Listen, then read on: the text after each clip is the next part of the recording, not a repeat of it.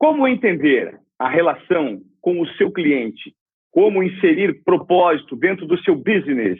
E como trabalhar uma marca de uma maneira que você impacte não apenas o consumidor no primeiro momento, mas faça com que ele se sinta parte daquela ideia que você comunica por meio do seu produto. Hoje, nós vamos bater um papo sobre todos esses assuntos com um especialista e um grande outlier do mercado, do comércio.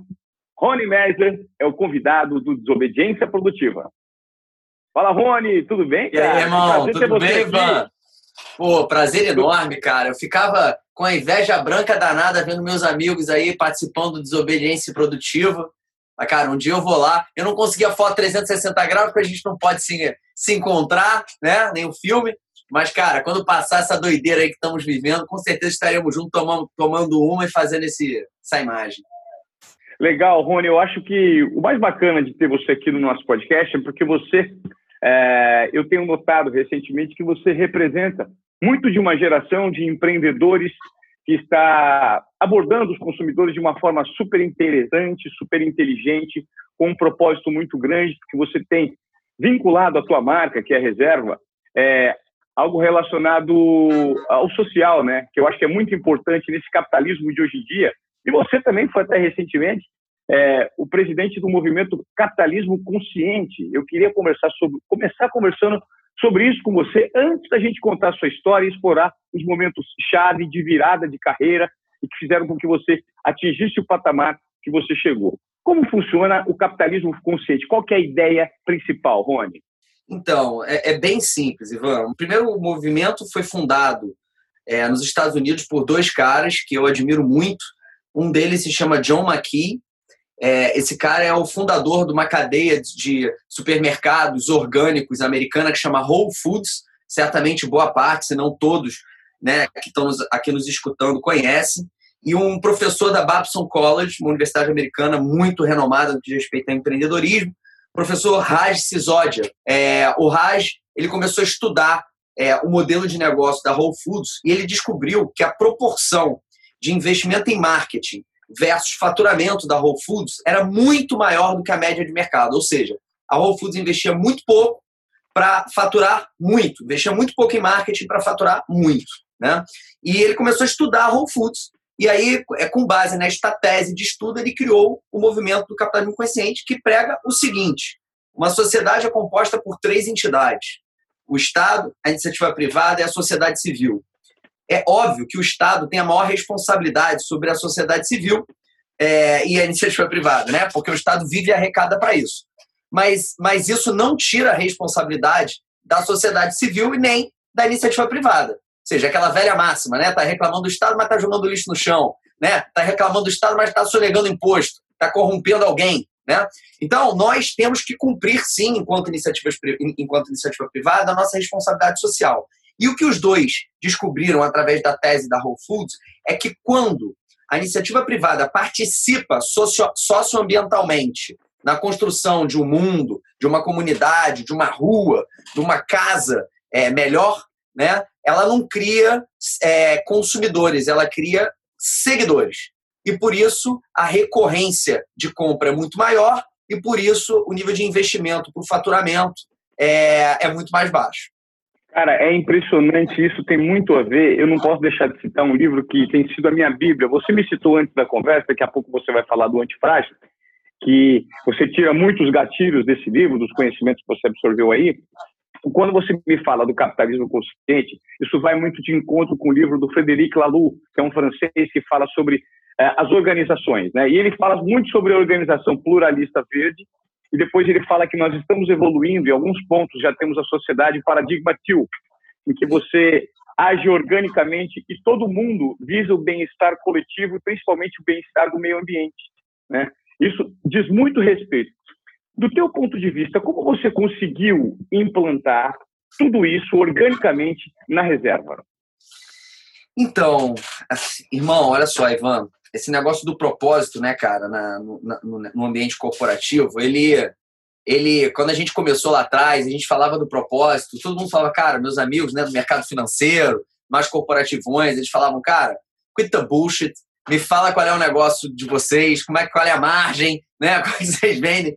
Então, assim, a coisa do propósito virou é, o, o xodó do mercado corporativo, né? Agora todo mundo quer ter um propósito para chamar de seu. A turma me liga, fala, vou fazer um canvas, um creative thinking, vou inventar o propósito. Isso, cara, é impossível. Né? Assim, é, eu costumo fazer a pergunta quando me ligam para falar isso, cara, você faz terapia? Já fez terapia? Eu faço terapia. O que é terapia? Né? Para quem está nos escutando. Terapia é um lugar que você chega, fala, fala, fala, vai embora, fala, fala, fala, vai embora, fala, fala, fala, vai embora, para talvez daqui a 5, 10, 15, 20, 50 anos, você mesmo, os sortudos, é, responderem para você mesmos né, o, o que te angustia. E quando você descobre o que te angustia, você também descobre o que não te angustia, o que você gosta. Você descobre as suas vocações. Então, se, se na nossa vida pessoal o propósito ele emerge do exercício de falar a respeito e de viver, uma empresa é um conjunto de pessoas. Então, é impossível, no início de um negócio, a empresa dizer qual é o seu propósito. Né? No início do negócio, o seu empreendedor, pô, você está empreendendo esse projeto incrível que você está fazendo, você sabe disso, né? É, o que a gente, a gente é movido pelos nossos valores. Né? Se, eu, se eu peço para todo mundo que está aqui nos escutando é, fechar o olho, qual o seu propósito? Pô, ninguém vai responder. Fala, cara, quais são os seus valores? Todo mundo responde. Os meus valores são valores que vêm de, da origem judaica, né? A minha família é judaica. É, eu cresci dentro de um ambiente judaico. Eu tenho os mesmos amigos da vida toda que, que, eu, que eu conheci no colégio, são meus amigos até hoje. Tem um amigo que, a família é super rica. A gente, quando ele ficava bêbado, a gente dava folha em branco para ele assinar. Todo mundo hoje tem a folha em branco emoldurada em casa e fala que vai quebrar. Chega esse momento de crise, mas vamos quebrar essa porra aqui, né, meu irmão? É, Interessante e, essa brincadeira. Essa brincadeira é boa. é muito rico, dá a folha em branco. E, e, e aí, assim, cara, é, essa coisa fraternal, visceral, família judaica, né, cara, é muito parecida com a família italiana. Tudo é muito. Né? Meus pais eles não ficam tristes, eles entram em depressão, não tem jantar, tem banquete, é tudo muito, muito, muito, muito. E a coisa da filantropia sempre fez parte da minha vida, cara. Se eu ganhava um presente, eu tinha que doar. Eu não tinha muito, não tive muito. Minha família era, era de classe média, média mesmo, assim. Nunca me sobrou, me faltou nada, mas também nunca me sobrou. Então, mas a, a, filantropia fazia parte da minha vida, porque é uma questão judaica, né? Então, a gente no começo da reserva, eu e Fernando, que é o sócio fundador comigo, nós fomos sendo, nós fomos movidos assim, pelo que era valor. Assim, cara, ó, e, e o valor você usa na hora da bifurcação, né? Vai para lá ou vai para cá. E aí, num determinado momento, depois de fazer um monte de coisa, né? A gente numa mesa de jantar um dia, um amigo nosso virou pra gente e falou assim: pô, cara, a reserva é quase que um amigo, além de uma marca, né? Aí aquilo fez sentido. Isso fazem seis anos, a reserva tem 13, cara. Não tinha nada escrito. A gente juntou os sócios, falou, vamos escrever alguma coisa aqui que tem a ver com isso, porque eu acho que é por aí. A gente escreveu cuidar, emocionar e surpreender as pessoas todos os dias. Esse é o nosso propósito, né? Corta.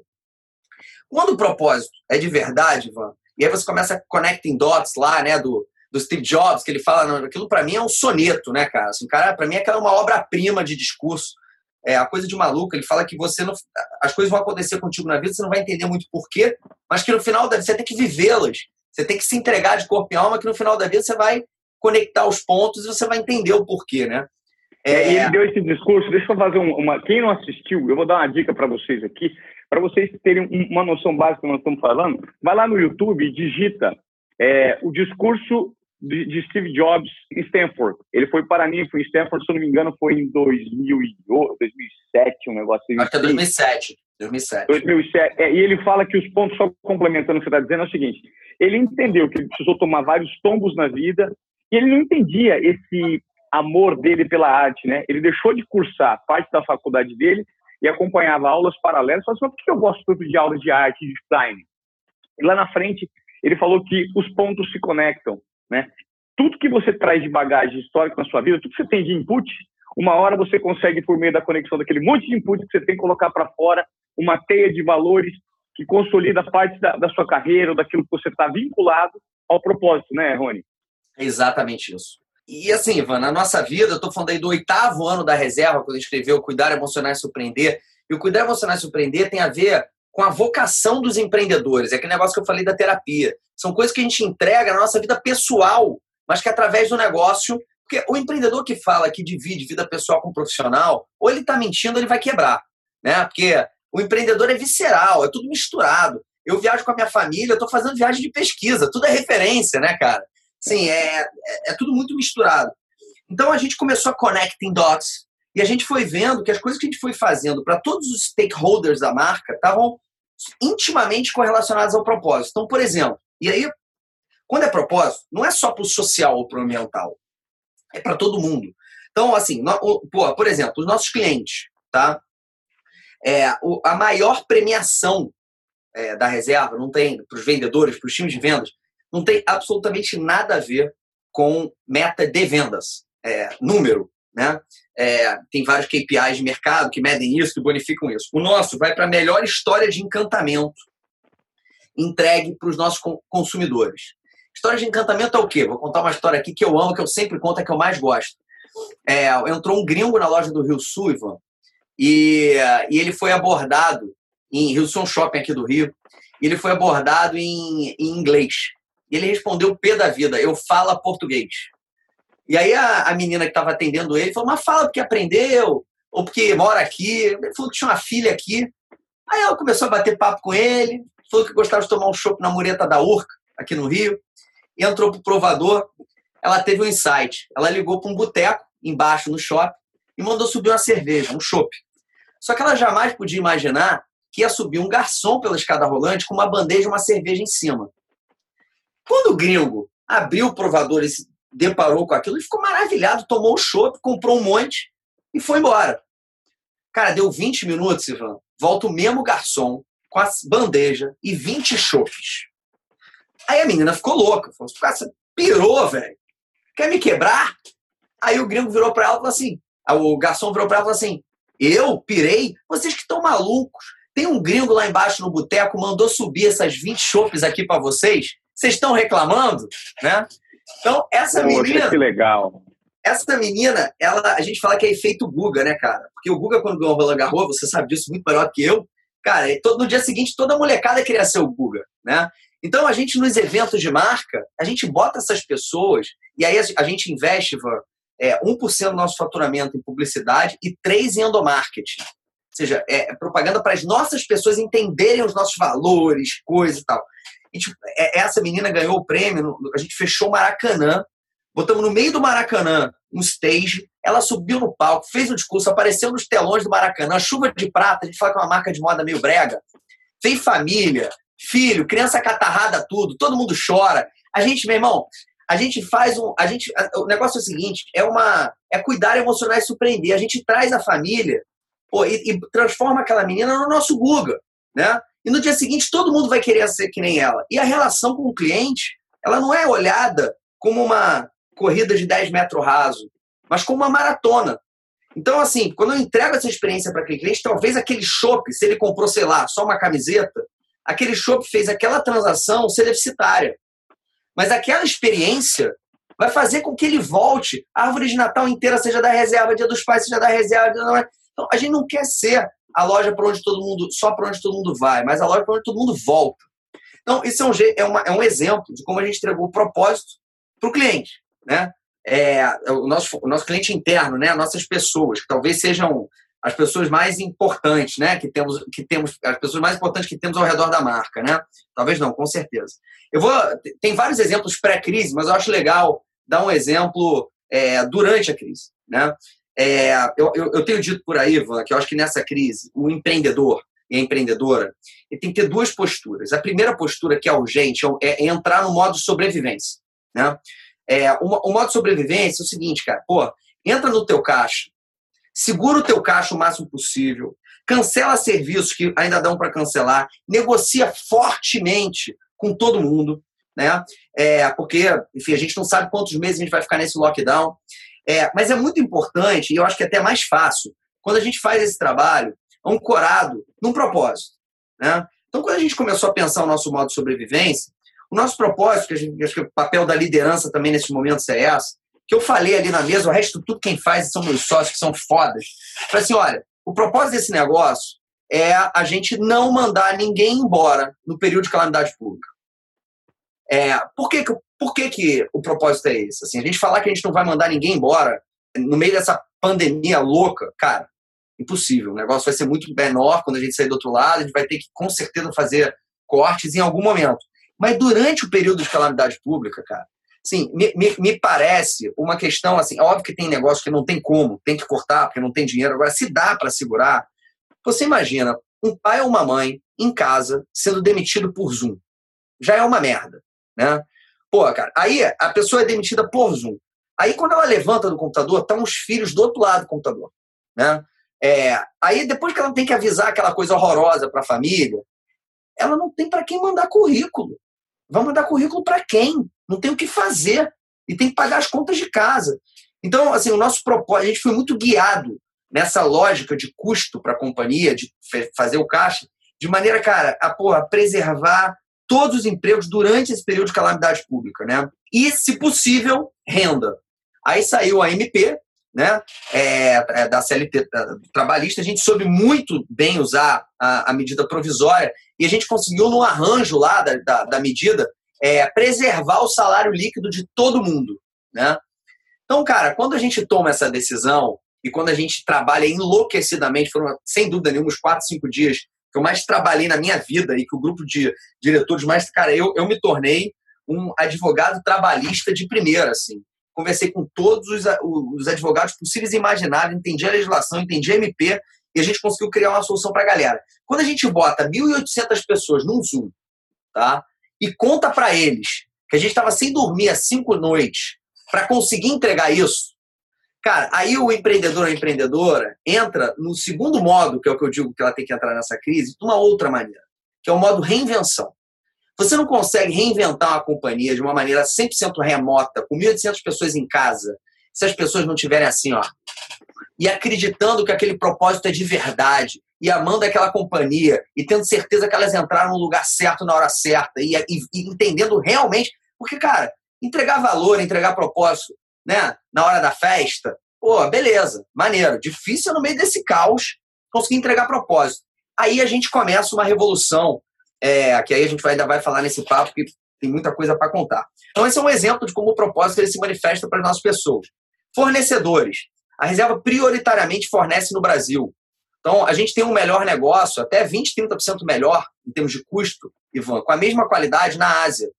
Só que a gente optou por fornecer aqui para aqui gerar renda e emprego. Né? Então, Perfeito. Você, você, você poderia ter uma margem muito maior trazendo fornecedores de fora, mas você valoriza o produto interno, né? o produto nacional. Isso aí. Mas isso é uma postura que eu considero uma postura antifrágil. Né? Porque quando você vai para uma. Como você expande globalmente o teu sourcing, né? Você fica sujeito a coisas como a gente está vivendo agora.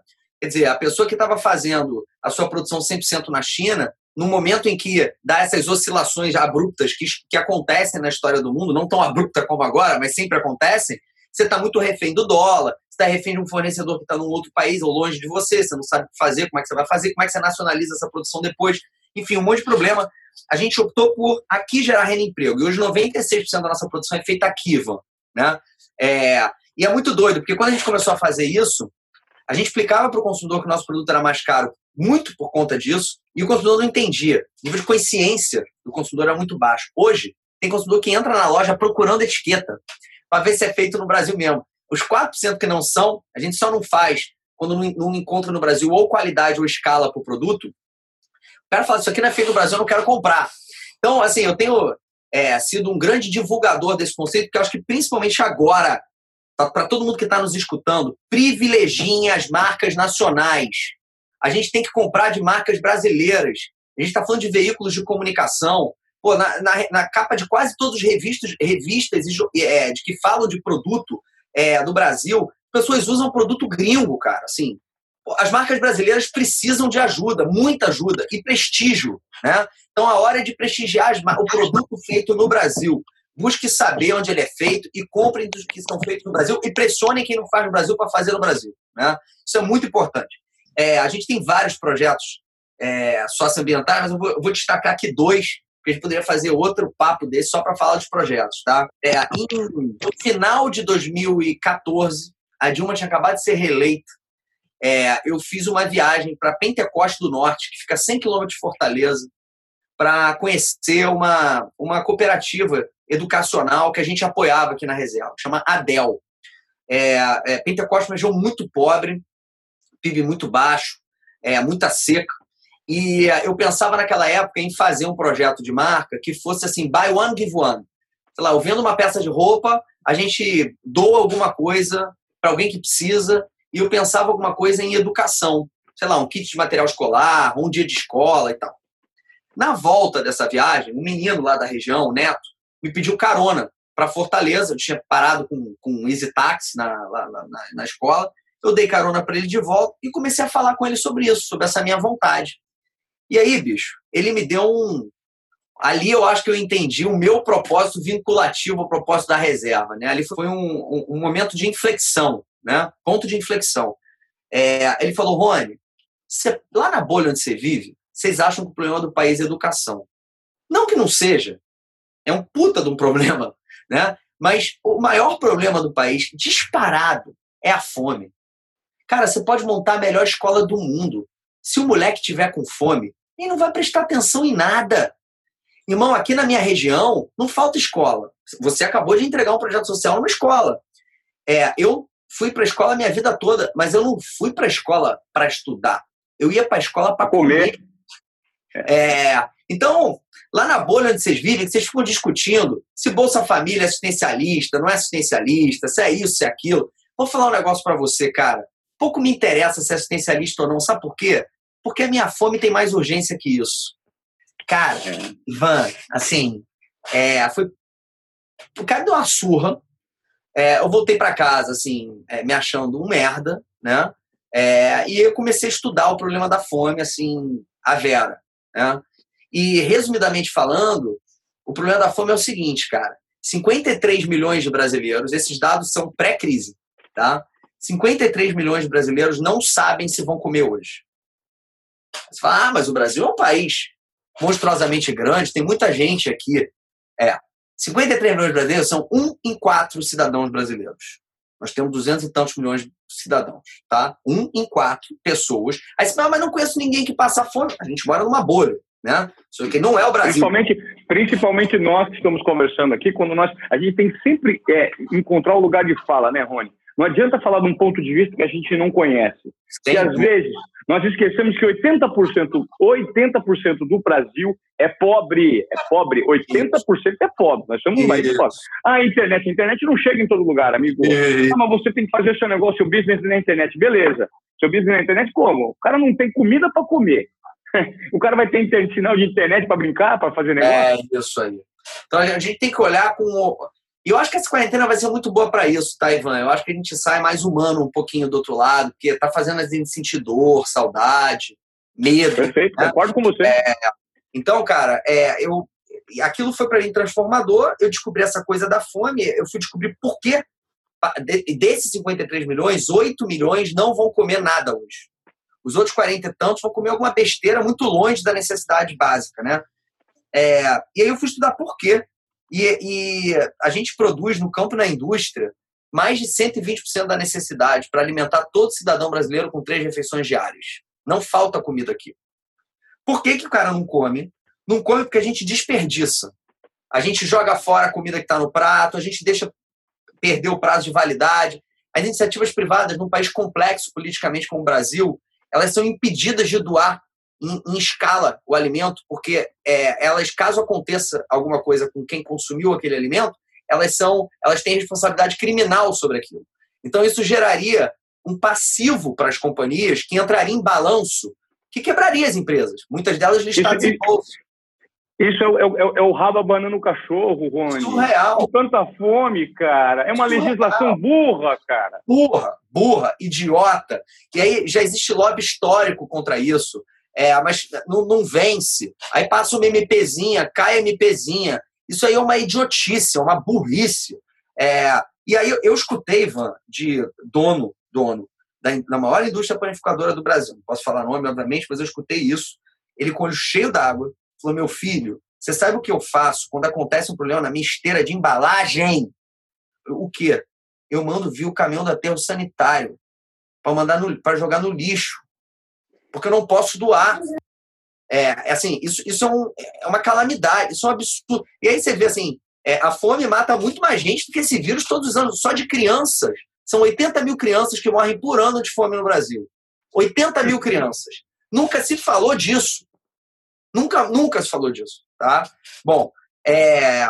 e aí, cara, eu, eu comecei a procurar, eu não sou uma ONG, eu sou uma empresa de comércio varejista, né, na, na sua terminologia, no seu contrato social, e eu comecei a procurar instituições que faziam, que, que estavam envolvidas nesse trabalho.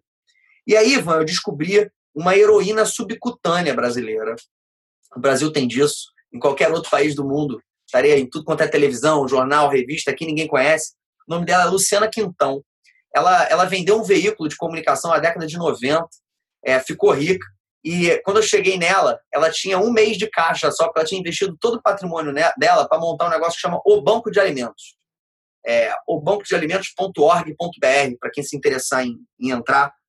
É, o que, que o banco faz? O banco pega o alimento onde sobra, inclusive eu conheci esse senhor da indústria panificadora através dela. O banco assina um termo de responsabilidade.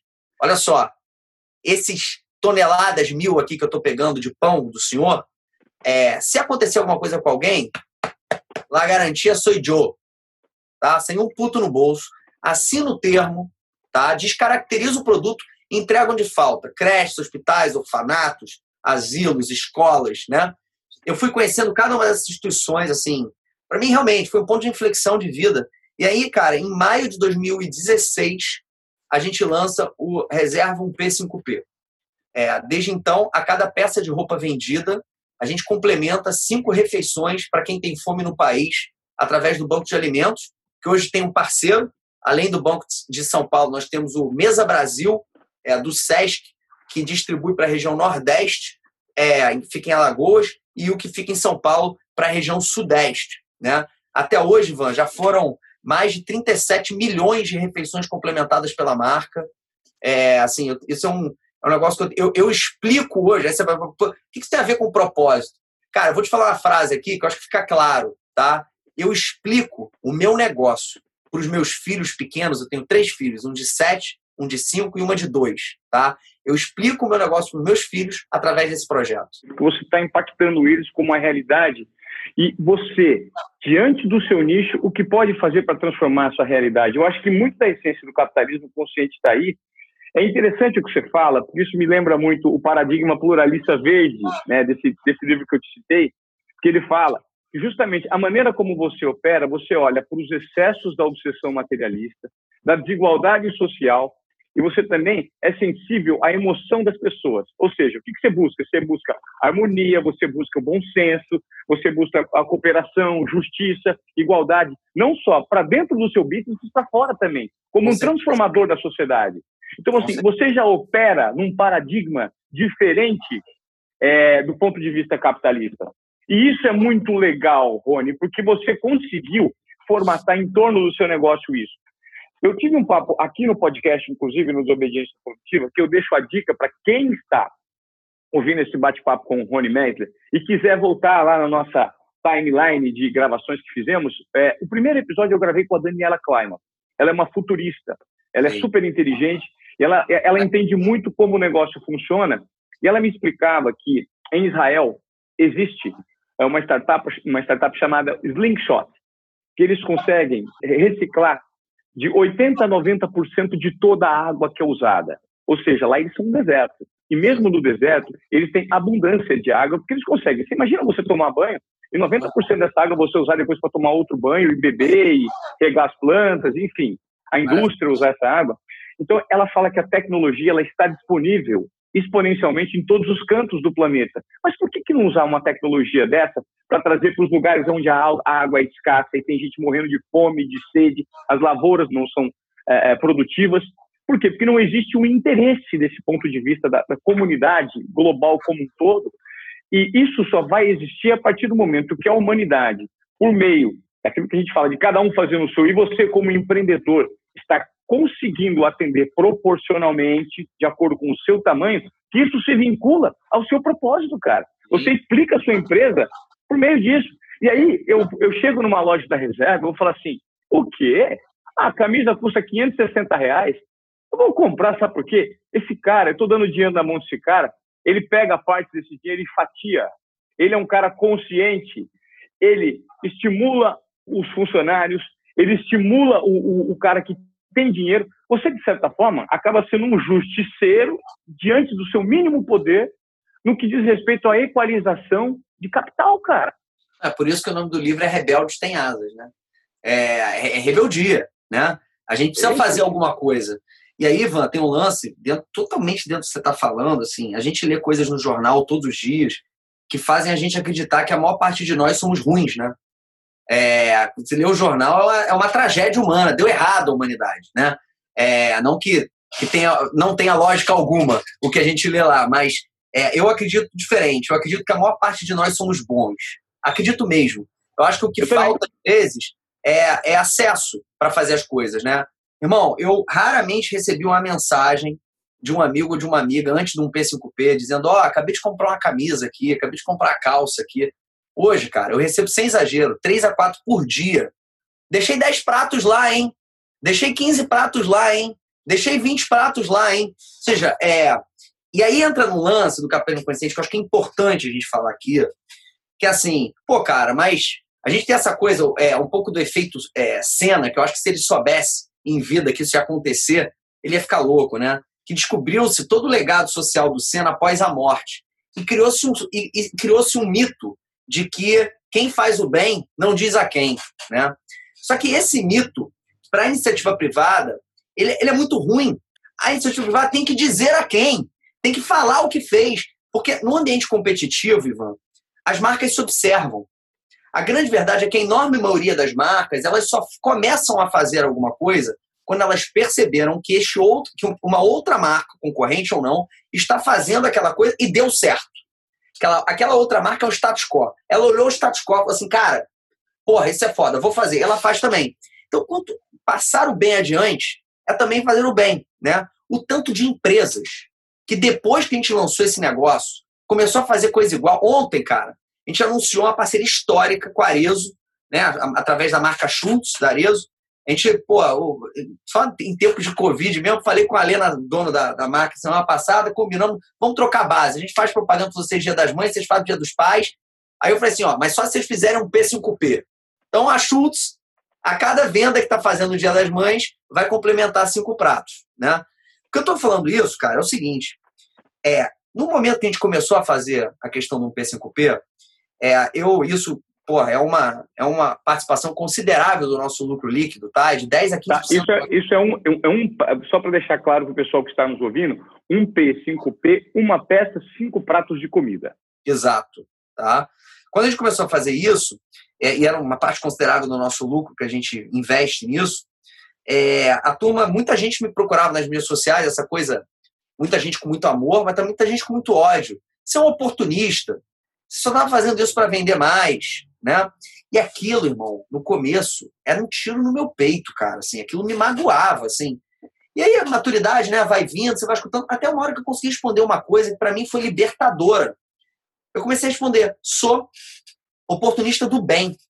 O que eu não aguento mais, e ninguém aguenta mais, é oportunista do mal. Esses filha da puta que ficam a negociar, a corrupção, sacanagem. Se toda iniciativa privada fizesse o bem para vender mais, a gente depender menos desses filhos da puta lá em Brasília, eles vão precisar trabalhar mais pela gente.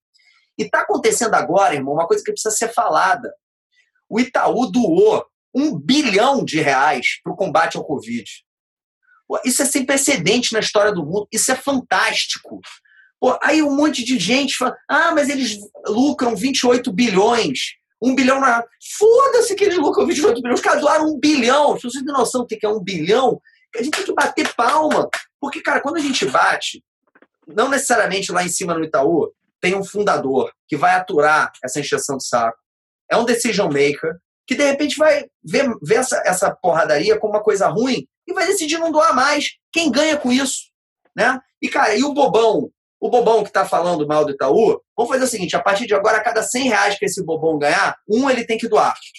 E se ele, e se ele doar um, ele vai estar tá fazendo muito mais que a média, Ivan, porque no Brasil, 0, eu tenho um grande amigo, Guilherme Benchimol, um cara que você tem que trazer para bater um papo contigo. Sim, é um, sim. porra, é, é, um, é um desobediente produtivo na, na veia. O Guilherme me contou uma coisa no começo desse problema que, cara, para mim me marcou. 0,2% do PIB no país vai para doação. Isso é nada. 0,2. 0,2. 0,2 num país que tem problemas sociais que nós temos, tá? Estados Unidos, que tem, pô, nem um décimo dos nossos problemas sociais, é 1%. É cinco vezes mais o PIB, né? Então, cara, tomara que o Itaú influencie todos os outros bancos, todas as outras empresas. Tomara. A gente precisa ter uma cultura de doação maior no nosso país. E se as empresas, por doarem, venderem mais, irado. Eu vou ser o primeiro a comprar. Claro, você está cada vez mais descentralizando o poder do Estado nisso e fazendo com que o impacto da iniciativa privada ele seja muito mais contundente na sociedade como um todo, não é, Rony? Muito mais contundente, que é o que você falou. Não, a gente tem é que defender dos filhos da puta de Brasília. É isso aí, é isso aí. Tem um cara, cara, que eu, eu sou muito fã, chama Blake Mykulski. É, eu tive a honra de conhecer ele. Ele criou uma marca de calçados americana que foi um sucesso é, nos últimos 10 para 15 anos, chama Tom's. É uma espadrilha, chama Tom's Shoes. É, o Blake que inventou esse conceito de buy one, give one. Né? Compre um, doe o outro. E eu fui, eu fui aos Estados Unidos, eu passei uma semana estagiando com ele, eu pedi para estagiar com ele, e ele, e ele, cara, me ensinou assim uma enormidade. E ele teve duas coisas muito marcantes que ele falou. A primeira coisa que ele falou, isso eu estou falando de quatro, cinco anos atrás, ele falou: Rony, nós vamos viver para ver uma sociedade na qual o dinheiro vai ser uma forma de voto.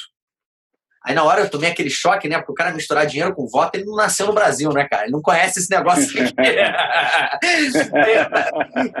Mas o que ele estava querendo dizer é o seguinte, cara: se através das nossas escolhas de consumo a gente puder também construir o mundo, a rua, a, né, a sociedade que a gente pretende, why not? Né? Então, cara, é, e eu acho que a reserva nesse sentido, e é por isso que eu assumi lá, o John McCain fez o convite para assumir a presidência do Movimento do Brasil, eu assumi por isso, porque tem uma frase que eu amo, cara, que eu repito aqui direto, é, se o conselho é bom, o exemplo arrasta. Não adianta nada o movimento ter um presidente no Brasil que é um teórico, né? que leu lá o livro Capitalismo Consciente e prega como se fosse um pastor aquele livro. Né? Eu acho que a reserva é um exemplo para que outros empreendedoras e empreendedores tenham a coragem de fazer, porque está olhando aqui esse exemplo e vê que volta, né? vê que cresce mais, vê que o investimento que você faz ele retorna e muito, entendeu? Então, acho que é por aí. Esse é o verdadeiro marketing, né, Rony? É, é, o marketing da transformação, é o marketing da ação.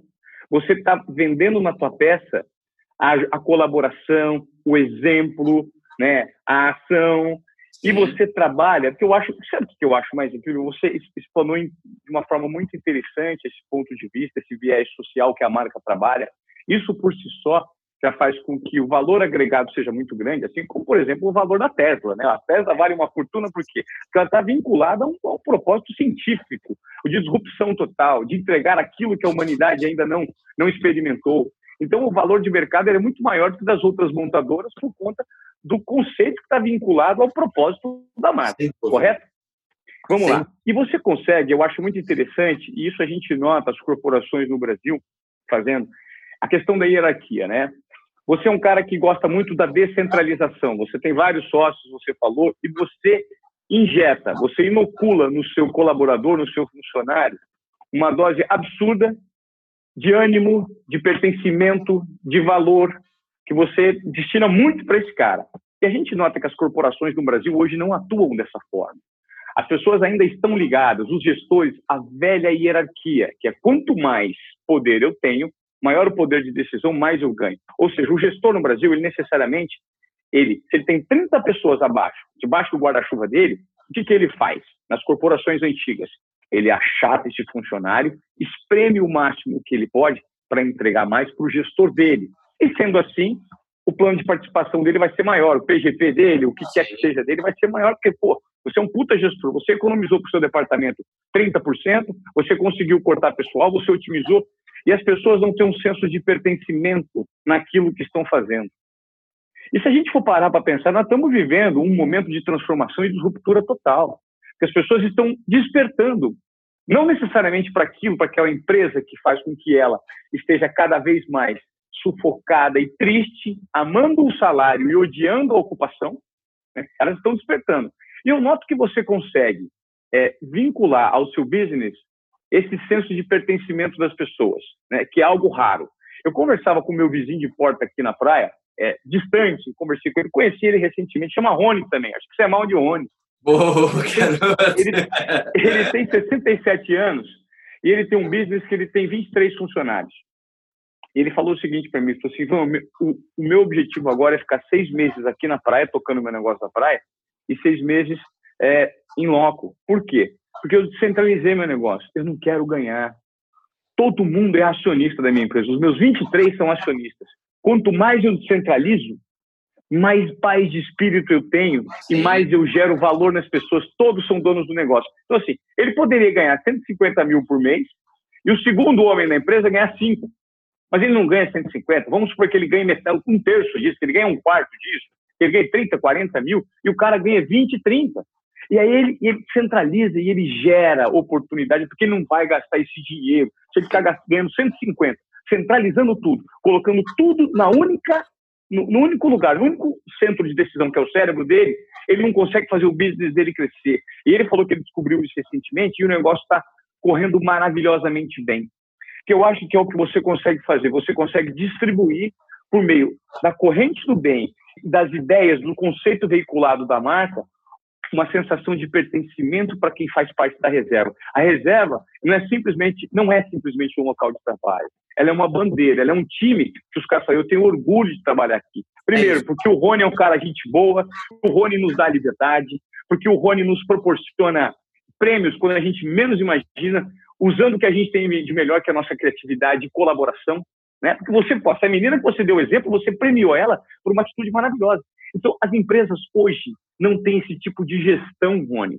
Então, eu acho que você se transformou muito em referência por conta da maneira que você injeta a ideia na cabeça. Essa ideia vira um vírus e esse vírus se multiplica, né? Você tem a visão perfeita. Eu nunca pensei sobre esse aspecto, mas, cara, faz total sentido, Ivan.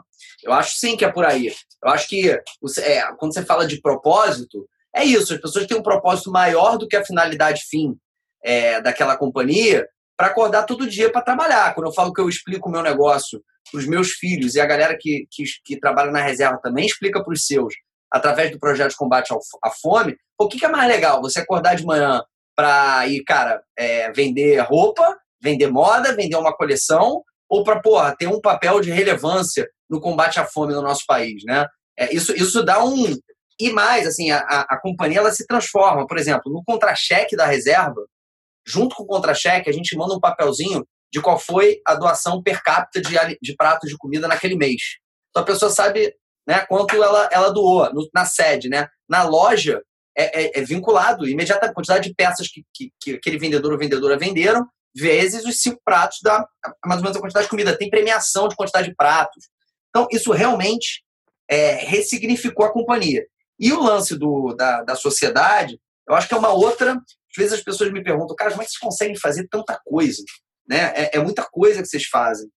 É, porque a, a, organização mais antiga é essa organização piramidal, né, cara? Que, né, que vai é, é top-down, né? Então você tem um ser supremo que toma todas as decisões e passa para baixo. E aí a quantidade de ideias também é limitada a esse ser, né? E a, e a capacidade de só executar ideias e não pensar aquela galera que está embaixo. A gente tem aqui 22 sócios, Ivan. É, a gente tem um programa que a gente lançou, a marca tinha 3 anos, ou seja, tem 10 anos, é, chama é, Programa de Notáveis. É, você se torna um quando você se torna notável, você ainda não é sócio, você está passível a se tornar sócio. E ele funciona mais ou menos como um, como um programa de vesting, né? Você tem uma avaliação trimestral que tem a ver com fit cultural, com teu, com teu jeito de ser, é, com é, índice comparado ao jeito de ser da empresa e com a sua entrega, né? com a entrega dos seus OKRs, das suas, das suas metas, dos seus objetivos. É, essas, esse conjunto de avaliações se acumulam por dois anos e a gente cruza ela numa matriz com o resultado do grupo, da companhia, aí o resultado financeiro, nesses dois anos. Né? Isso libera prêmios em cada um dos anos, prêmios em dinheiro.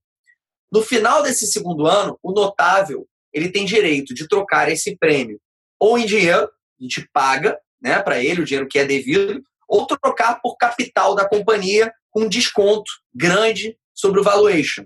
Né? É, a gente tem, como eu falei, 22 sócios, até hoje ninguém preferiu o dinheiro. E a gente faz de propósito, cara. A gente fala assim, cara, porque é melhor, assim, se a pessoa preferiu o dinheiro, além de ser melhor pra gente, que a gente descobre o cara que realmente está engajado e tal, ainda tem uma coisa assim, a gente entende que as pessoas têm problemas. Então, cara, pô, é, às vezes o cara tá precisando do dinheiro porque tá com problema sério na família. Aí é no-brainer, assim, não, não, tem nem o que pensar. É, e aí, no, o que acontece na prática, Ivan, como consequência disso, é que são 44 olhos do nosso negócio. Né? É, assim, é, é, é gente que, que trabalha na venda, gente que trabalha na compra, gente que trabalha no administrativo financeiro, a gente que trabalha de distribuição, a gente trabalha na tecnologia, né? É, a gente trabalha no atacado, na venda para atacado. Então, é, isso faz da gente uma força é, de uma força organizacional que, cara, realmente é, é poderosa, porque ela é descentralizada, ela é caótica, como a gente estava falando aqui. É, a gente tem um, um, orçamento, eu não acredito nessa coisa de orçamento, nunca acreditei nesse negócio de orçamento quinquenal, somente nos tempos em que a gente vive, as coisas mudam muito rápido. A gente tem uma visão, a gente tem uma missão, a gente tem um orçamento anual que ele é revisto trimestralmente, né? É, e dentro desse orçamento anual, as pessoas têm liberdade para entregar os seus OKRs. A gente combina o jogo no começo, é tudo transparente, todo mundo sabe todo mundo tem que entregar, de mim ao a recepcionista. É, tá lá, tá na internet para todo mundo ver. E o cara que, você, que te entrega mais do que o esperado, o cara que é o desobediente produtivo, você vai lá e faz com que ele tenha uma fatia do bolo todo. É você isso. Não perde, você não perde essa mente comprometida. É isso você aí. não perde essa mente comprometida porque está sendo gerida por um chefe chato, uma hierarquia ultrapassada. Com você certeza. traz ele para ser parte da, do organismo vivo que se transformou sua marca. Isso que é maravilhoso. E é dessa forma que as empresas tinham que despertar para começar a operar hoje em dia, né, Rony? Não, vou te falar uma coisa, cara. Eu, eu, eu fiz, eu tava num call com um grupo de amigos assim que se encontra para trocar de negócio e tal. E um deles falou assim, cara, eu tô precisando muito contratar um, um CMO. Pro caso específico dele lá, assim, precisava de, uma, de um cara que compreendesse a cultura da companhia dele. Cara, quem que você acha que tem contrato? Cara, você não tem que contratar ninguém, cara. Pega uns dois, três moleques que estão, né, porra, amarradão. Assim, cara, bota. Ah, mas não tem senioridade para isso. Cara, isso, cara, o tesão vale mais que a senioridade, né? Forma senioridade, forma. Forma entrega, senioridade. Meu, forma, você está dando aula, gera oportunidade, que você vai gerar um valor absurdo, você pode, você pode construir. Aí é que tá, cara, o papel o papel do dono do negócio, ele não está só em lucrar, em, em, ter aquele produto diretamente. É o que você falou. Pega dois, três moleques, dá na mão dos caras, não tem senioridade, forma a porra do negócio. Óbvio, óbvio, óbvio. Todas as minhas, todas as oportunidades que eu tive numa empresa que tem a cultura forte como a nossa, de trazer executivo prontíssimo de mercado, cara mais corporativista e tal, deram errado. Todas. Porque é uma empresa empreendedora, cara. Entendeu? Não que você não possa ter. O meu pai, por exemplo, é um empreendedor. Meu pai é, é, é executivo, é um baita do empreendedor. Mas é raro. Né? E, e, funciona o executivo corporativo dentro de uma empresa que é corporativa. Dentro de uma empresa que é empreendedora, que ela é VUCA, que ela é horizontal, que ela é ágil. Né? Porque dentro de uma empresa, assim, o gerente ele entende que ele tem que liderar 10 pessoas, o diretor ele entende que ele tem que liderar 10 gerentes. Né? Aqui, o presidente bota a mão e faz. Né? Então, é diferente a regra é, do, a lógica, do mindset do negócio. Então, no ambiente empreendedor, assim, a gente bota para dentro, Ivan, 30 novos estagiários todos os anos. 30 novos estagiários. Se o processo seletivo, a gente chama o melhor estágio do mundo. A gente pô, passa pelo processo seletivo 5 mil jovens, tá? E a gente escolhe 30, todos os anos. Cara, isso foi a maior. A gente já faz isso há cinco anos, foi a maior revolução. A liderança toda, quase toda, 30, 30 40% da liderança veio do programa de estágio. Hoje. Pô, e aí a moçada que vem de baixo, vem na humilda, vem querendo aprender, né? Pô, não vem querendo dar, cagar regra, mandar em todo mundo, né? Então, pô, hoje a gente fala, né? Os, os sócios, tô, eu tô ficando velho, né, cara? Assim, pô, hoje eu sou é a molecada que manda em nós, cara. Nessa crise aqui, agora, então, que eles são digitais, mais digitais, mais conectados, entendem as ferramentas, eu tô aprendendo. Eu tô aprendendo. Uma loucura. Outro dia, eu vou dar um exemplo aqui, tá, cara? Eu acho legal, deve ter um monte de empreendedor escutando. É, eu, a gente tá fazendo um negócio, um negócio super legal, que é uma venda por WhatsApp, né? É, e aí apresentaram aqui uma solução para gente, que era uma solução que você queria tipo um ramal, um tronco de ramal de WhatsApp. Você entra numa lista, aí tem lá o WhatsApp da loja X, da loja Y, da loja Z, nossas lojas, né? É, e aí você clica e já cai direto no WhatsApp para mandar mensagem. E aí quem, quem recebe essa mensagem é o gerente ou a gerente da loja. Apresentaram a solução, a solução custava, sei lá, quantos mil reais por mês.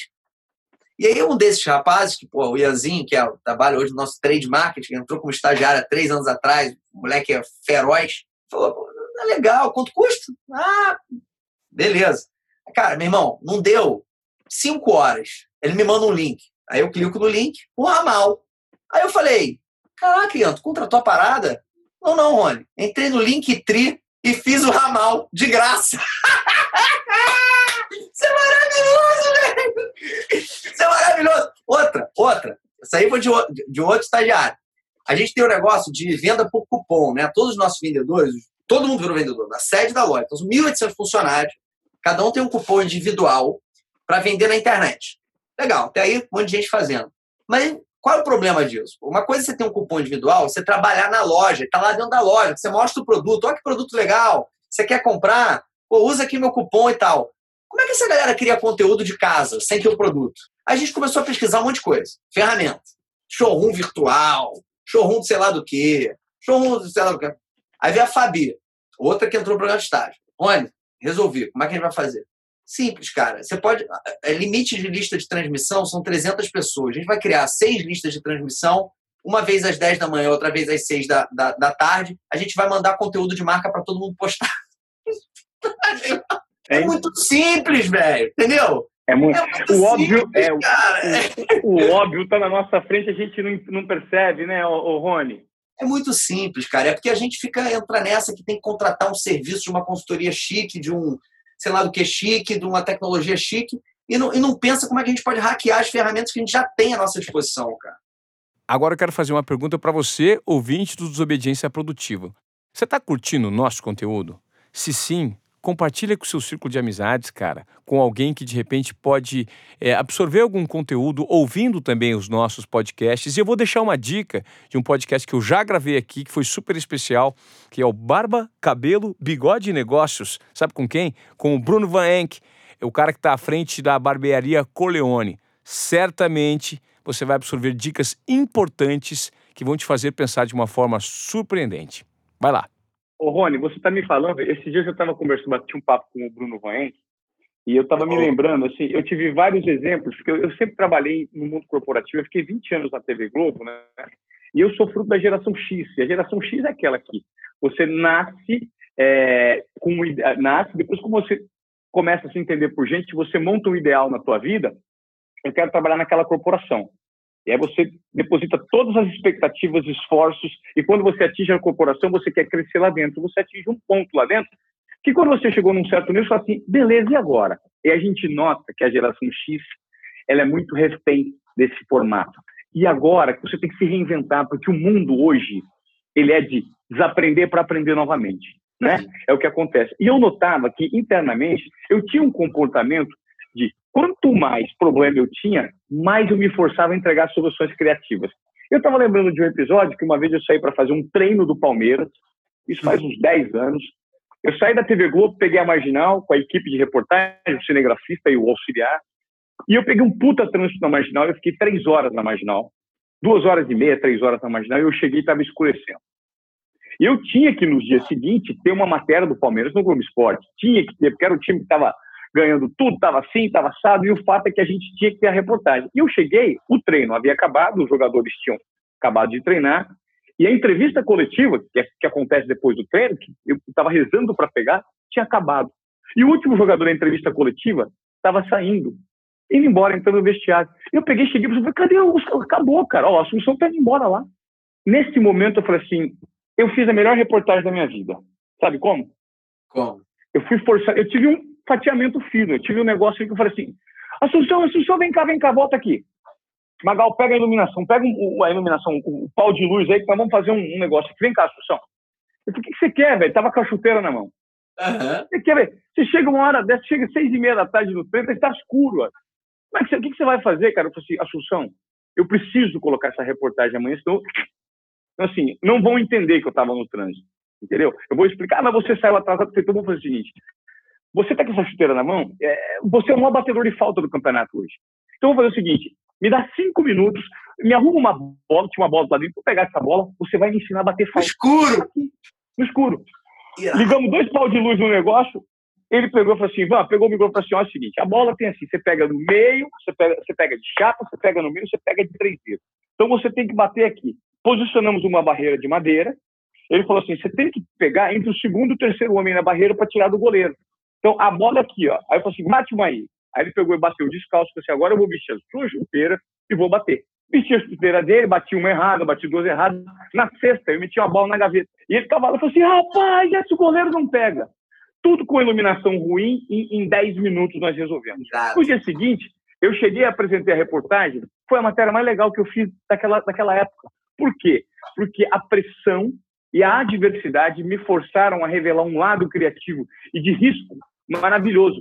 Então, isso eu chamo de desobediência produtiva. E se eu for te narrar os exemplos, eu tive centenas desses exemplos na minha vida, que eu sempre coloquei isso para fora. E foi justamente esse formato que fez eu romper com TV para atuar numa área que eu acredito, que é conversar com pessoas com cérebros lá em frente, com uma mente privilegiada, que estão tentando romper, hackear esse mercado para o bem, Ivone, e comunicar isso, e comunicar isso. E você é um cara desse, né? Você é um cara. Agora eu queria só para gente, só para a gente fazer um, uma voltinha, que já estamos acabando nosso papo, eu tenho que responder umas perguntinhas. A reserva começou ali no boca a boca, cara? A gente falou de toda a empresa? Totalmente, cara. Eu, eu vi, na, contei na, no começo da história, né, na academia, é, eu estava malhando com, com o Fernando, que é o cofundador da marca, é, e tinham cinco caras usando a mesma bermuda, é, da mesma cor, nem se cumprimentavam, e né, usando a mesma roupa, dá um risinho. É, e a gente brinca que esse foi o dia D, né? Em alusão à Segunda Guerra Mundial, porque a brincadeira que eu fiz com o Fernando ali era que ou havia um problema de demência coletiva ou de demanda reprimida, né? Todo mundo estava usando a mesma roupa, nem, se repa nem reparava. E, cara, eu trabalhava na, numa multinacional de implantação de sistemas, na Accenture. Estava num projeto da Petrobras, nada a ver com moda, sou engenheiro de produção. Acho que nesse papo aqui tá claro que eu sou um cara muito mais de humanas do que de exatas, somos, né? Mas eu falo que, graças a Deus, é rei de profissão, porque é, a, a engenharia me complementou na minha vocação. Né? As pessoas às vezes veem, veem o errar de faculdade como um grande problema. Né? Eu vejo como, como uma grande solução. Porque. Pontos se conectam, como dizia Steve Jobs. Connecting dots, com certeza. Era um saco. Eu falei para meus pais que eu queria trancar 70 vezes, ficava puto que meus pais não deixavam. Queria fazer comunicação social, queria fazer arquitetura, queria fazer qualquer outra coisa. Não vai terminar, vai terminar, depois faz se você quiser, vai terminar, vai terminar graças a Deus, porque me complementou vocacionalmente, né? É, e Accenture também, eu me senti um puta peixe fora d'água lá, mas como era uma empresa de implantação de sistemas, o que, que eu fazia lá por não ser coder, né? Não, não era dev? Eu desenhava o processo. Então eu entrava na empresa, entendia como é que eram os processos, aprendia a desenhar processos usando Project. Hoje em dia nem se usa mais isso, mas usava o Project. E em cima desse processo desenhado, os devs desenvolviam a solução de tecnologia. Então, desenhar processo para uma companhia operacional como a minha, porra, tem um valor profundo, né? A gente, eu consigo compreender o passo a passo, né? Qual, qual é o, o, o, ser humano que vai estar ali operando, se ele é o melhor, se ele é o melhor, enfim. E, e ali começamos, eu na Accenture, o Fernando tocava vários negócios de família, resolvemos fazer uma bermuda por conta disso na academia, e fizemos uma bermuda, uma bermuda super simples, inspirada numa frase do Gabriel Pensador, o, o CD do Gabriel, que estava bombando na época, você lembra com certeza, era Seja Você Mesmo, mas não sempre o mesmo. Era o tema do CD, Legal. É, que foi o que a gente viu na academia. Né? É, e aí, agora, como a gente era criativo, Ivan, a gente foi na fábrica e falou assim: ó, a gente quer estampar na perna da bermuda uma frase. Qual? A gente falou: Be yourself, but not always the same. Olha como a gente era Legal. Traduzir é, pronto. Traduzir pronto. E aí viramos sacoleiro, cara é, na casa de um, na casa de outro, carro na academia, carro na faculdade, é, vendeu uma bermuda para um tanto de gente, depois veio uma outra coleçãozinha de camisetas, não entendia nada, o produto era muito ruim. E aí decidimos, consultor, cara, sabe fazer muito bem duas coisas, né? Excel e PowerPoint, né? Então eu como um excelente consultor que era, passava os dias é, na casa dos meus pais, pedi demissão da Accenture, porque me descobri naquele negócio. O Fernando pediu demissão das coisas que ele tocava de família também. E a gente passava o dia na casa dos meus pais fazendo business plans de como seria a reserva, né? E o business plan é maravilhoso, né? O ouvido, o papel, a planilha aceita tudo. Você vai faturar um bilhão em um ano, é, você vai montar uma puta de uma empresa inspiradora, né? O papel é uma maravilha. E, e aí o meu pai um dia chega em casa, meu pai, meu grande mentor, ele chega, o que vocês estão fazendo aí? Ah, tô fazendo aqui um business plan, um business case, minha planilha cheia de macro, ia para lá, ia para cá. Ah, não mostra isso aí, como é que faz? Ah, legal. Ah, maneiro. Filho, sabe o que você faz com essa planilha? O quê? Fia no teu cu. Quando e sai pra rua, meu irmão. Vai vender, vai fazer produto, vai comunicar. Quando você não souber mais de onde está vindo o pedido, você contrata um bosta que nem você para fazer uma planilha para você. Vai vender, porra. Sai de casa. Sensacional, cara. Cara, Ivan, aquilo virou. Eu falei, cara, eu sou um bosta. Virou um mantra na minha cabeça, assim. Eu já repeti isso milhões de vezes, porque aquilo foi outro momento de virada para mim. E aí a gente botou a mochilinha nas costas eu pô, pegava um avião, ia para, é, soltava em Congonhas o mercado multimarcas, é, lojas que revendem várias marcas, né? Uma coisa importante, o que a gente descobriu nas planilhas, talvez o maior, maior aprendizado da planilha, tudo tem aprendizado, é que se a gente começasse com uma loja, a gente ia quebrar. Por quê? Porque eu, a minha produção era terceirizada, então eu ia cair no mínimo da indústria. Então, para fazer essa camiseta, o industrial ia me vender no mínimo 100, 200, 300. Né? Então, ou eu ia ter uma coleção muito pequenininha, com uma profundidade de grade muito alta, ou ia ter a coleção do tamanho que precisava ter, com a profundidade alta. Nos dois casos, eu ia quebrar. Ou por desinteresse do consumidor, uma loja com cinco itens, né? ou por conta de fluxo de caixa. Né? E além disso, eu não entendia nada de moda, nada de produto, nada de nada. O produto ia ser ruim, com certeza. Então eu falei, cara, a gente tem que ter uma saída de escala para a gente exercitar essa nossa vocação descoberta. Vamos fazer venda é, de maneira escalável e contra pedido, ou seja, não vou precisar botar dinheiro na frente. Para quem a gente pode vender? Na época não tinha internet.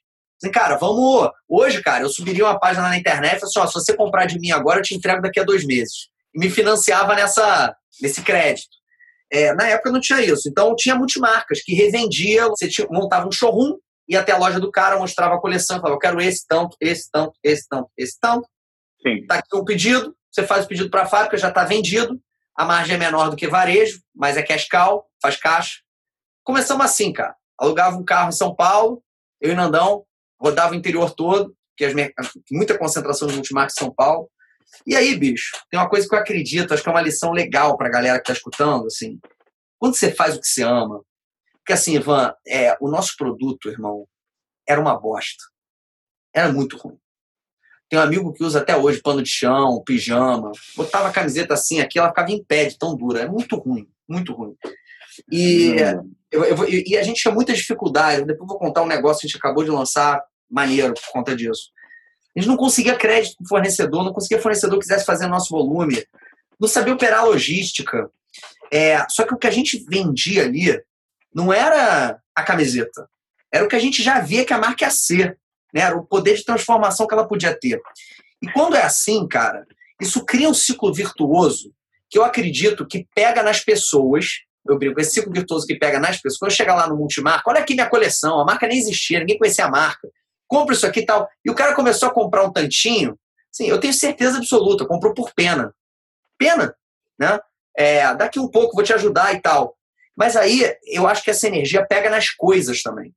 Porque depois eu entregava esse produto para o cara e as, as multimarcas começaram a girar, Ivan. Eles começaram a vender. E aí começaram a falar umas para as outras, começou a vir outras multimarcas. A gente começou a vender, vender, vender, vender. Aí depois de um ano, um ano e pouco, a gente já tinha umas 60, 70 clientes. Aí a gente abriu a primeira lojinha aqui em Ipanema, é, com essa história de atender entregar uma experiência muito acima do nível de expectativa, igual que eu contei no Rio Sul. Toda a lógica de tecnologia, que a gente usa é para escalar esse poder humano de encantar os outros, né? De entregar uma experiência assim muito, não é para matar o ser humano, é para ele ter um apoio de software para encantar cada vez mais, né? Então, Ó, deixa eu te fazer uma fala interessante pra caramba, cara, que eu captei também pensei de um livro, que é o seguinte. Eu, eu pensei do Lalu, porque ele tem vários escritores ali dentro, vários pensadores. É, é o seguinte, os avanços mais emocionantes do século XXI não ocorrerão por causa da tecnologia, mas por um conceito em expansão do que significa ser humano. Eu acho que isso bate muito no que você falou, né? Com no certeza. que significa ser humano, no que significa ser humano. Que é o nosso tag, nosso tagline, né? É, o slogan é human wear. A gente não faz casual wear, a gente não faz workwear, a gente faz human wear, né? É, porque é isso, cara. No final do dia é, é isso. Quando você acredita, Rony, quando você acredita numa ideia, por mais, entre aspas, num primeiro momento, intangível que ela seja, de tanta energia que você deposita depois de um certo tempo, você não precisa abrir a boca para falar da sua ideia. Ela está no ar. Com certeza. Eu notei conversando com você agora. Você pode ter certeza que eu te conhecia de pessoas falarem que você era um cara que transformava, transformava, mas foi muito interessante compartilhar essa conversa com você para tentar entender um pouquinho o que existia na tua cabeça. E quando eu olho você se expressando, você fala com uma propriedade tão grande que parece que você não estava falando. A, a verdade está toda inebriada, assim, ó, na tela do computador, assim, ah, tomou conta, cara. É muito. É, parece que assim, exala energia da tela do computador, porque a gente está gravando online esse podcast, viu, gente? Eu queria ter, ter, tido o privilégio de a gente ter gravado pessoalmente. Mas, Rony, vamos fazer o seguinte para cumprir o, o, combinado aqui. Ah. A gente já está. Estamos nos alongando. Vamos responder rapidamente a pergunta do pessoal aqui nos. nos... Vamos lá.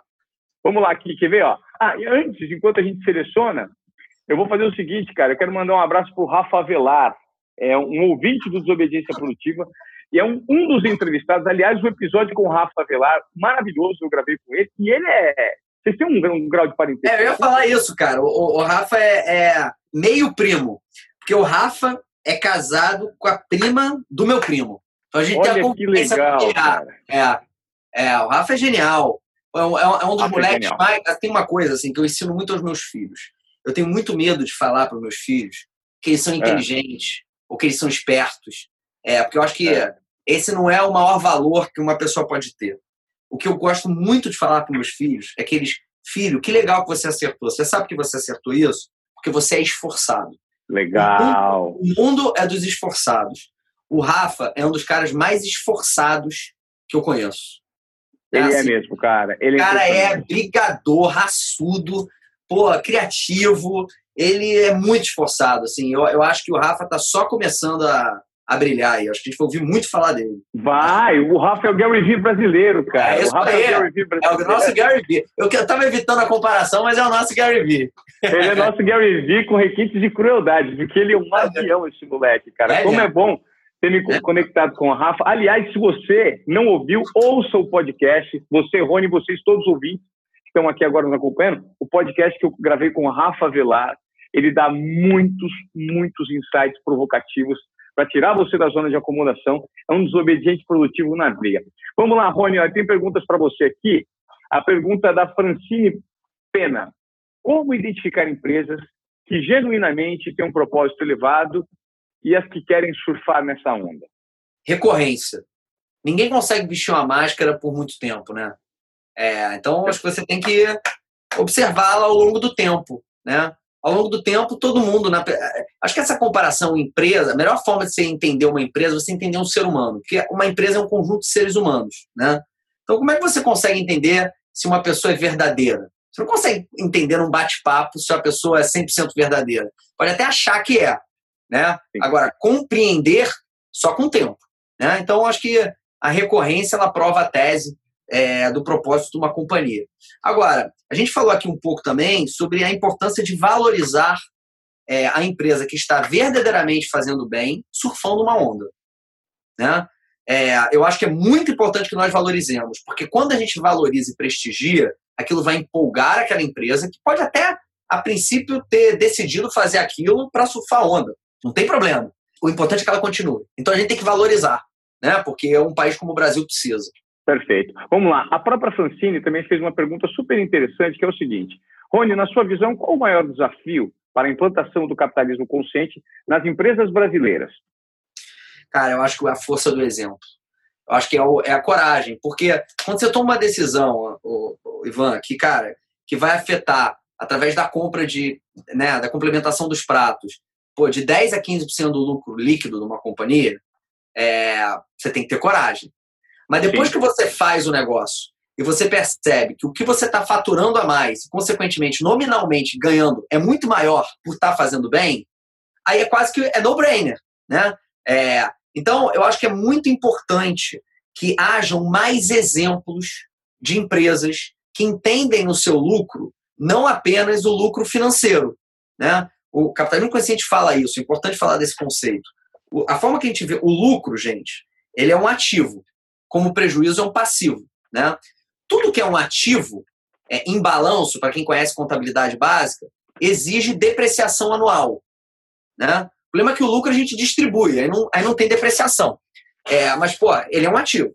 Se você deprecia um computador, deprecia um imóvel, deprecia um carro no seu balanço, tem, existem teses em alguns países, inclusive, que fazem isso, eles depre, o lucro deveria ser depreciado com base no impacto socioambiental daquela companhia. Por quê? Porque se a longo prazo aquela atividade daquela companhia está tornando a sociedade menos pujante e produtiva, aquele lucro vale menos. Porque vai, ele pode até fazer, fazer esse lucro aqui, mas daqui a 10 anos vai fazer menos, porque não vai ter, não vai ter economia, não vai ter sociedade. E por outro lado, a empresa que deixa o lucro e o impacto socioambiental dela é positivo, aquele lucro deveria depreciar negativamente. O que é depreciar negativamente? Subir valor. Subir. Né? É, porque ela está criando, concomitantemente aquele lucro financeiro, uma sociedade mais forte. Né? É, então, eu acho que como empurrão para a empresa estudar o capitalismo consciente é, sem dúvida nenhuma, os exemplos de que aquelas que já são conscientes estão dando certo. Né? Esse, esse enquanto foi o meu o meu papel aí de presidente aí por quase dois anos do movimento, cara, exemplo, exemplo, exemplo, exemplo, não só nosso, de outras empresas que a gente ia descobrindo pelo caminho. Estou aqui falando do Itaú, não à toa. É, então, assim, é, exemplo, exemplo, exemplo. Aí a pessoa começa a olhar para o lado. Ah, esse moleque não é bobo, ele deve estar tá perdendo dinheiro, não tá. Então, cara, vamos olhar, vamos ver como é que a gente faz. Aí faz um tantinho, dá certo. Aí foi. Ô, Rony, Cara, eu nosso tempo se esgotou aqui. Eu gostaria de, assim, ó, de coração, obrigado, obrigado por essa aula, por esse compartilhamento tão rico de ideias, de profundidade. E eu espero, assim, é, com todas as minhas energias, que você continue crescendo exponencialmente, porque quanto mais você cresce, mais você transforma. E o Brasil precisa de empreendedores transformadores com o seu exemplo. Eu acho que o seu exemplo ele está começando a transcender que você está virando líder de uma legião de empreendedores que começaram a pensar em propósito nesse tipo de transformação que você proporciona. Então, parabéns pela sua iniciativa. Obrigado por esse bate-papo. Foi maravilhoso. Espero que você tenha curtido.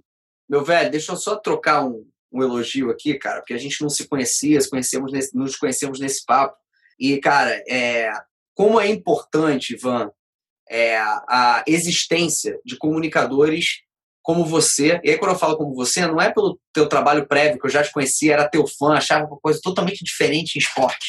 É pelo que eu percebi aqui, em termos vocacionais, que você tem, tá? É muito mais importante do que saber o que uma pessoa, uma empresa faz, é você conseguir compreender o modelo mental dessas pessoas. Porque quando você compreende o modelo mental dessas pessoas, o mindset dessas pessoas, Pô, é, você, aprende um mecanismo de pensamento. Aí as ideias, elas são consequências desse mecanismo de pensamento. Então, cara, eu não tenho dúvida que todo sucesso que a desobediência produtiva tem é só um começo, isso vai voar. A gente tem que empurrar esse tipo de coisa, esse tipo de iniciativa, que você influencie milhões de outros é, comunicadores como você a saírem das suas bolhas, como você falou, e, cara, e, e joguem essa capacidade para o mundo, porque esse país, Ivan, e aí eu tô aqui com o dedo na, é, no pulso, né? A gente revende o nosso negócio, a nossa marca para 1.500 multimarcas no Brasil, que é o pequeno e médio que está lá na ponta, tá? Legal. É um cara que tem é, 20 dias de capital de giro e o, e o caixa dele é o que ele paga o almoço e jantar da família dele. Tá? O que a gente vai precisar nesse pós-crise, ela está só começando, ainda não chegou na economia, vai chegar e vai ser muito ruim. A gente vai, ver, a gente vai Olha que eu sou otimista, hein? Mas, pô, não, não, não adianta a gente É, a gente tem que antecipar esse problema para poder reagir mais rápido. Esse país vai precisar ser reempreendido. E tradutores de mindset, como você, nesse sentido, são estratégicos. Porque as pessoas vão precisar de referência. Então, irmão, parabéns pela iniciativa. Muito foda. Adorei. Conta comigo, tamo junto. Adorei, estar te ouvindo. Você é um cara que ouve bastante e foi um privilégio gravar com você, Rony. Desobediência Produtiva com o Rony Messer, gente. Se você gostou, compartilhe com um amigo, porque é uma nova maneira da gente continuar com essa corrente do empreendedorismo, do capitalismo consciente e de novas formas de pensar para transformar a nossa sociedade. Rony, obrigado, fique em paz, tamo junto. Tamo junto, Ivan. Brigadão, meu velho. Valeu.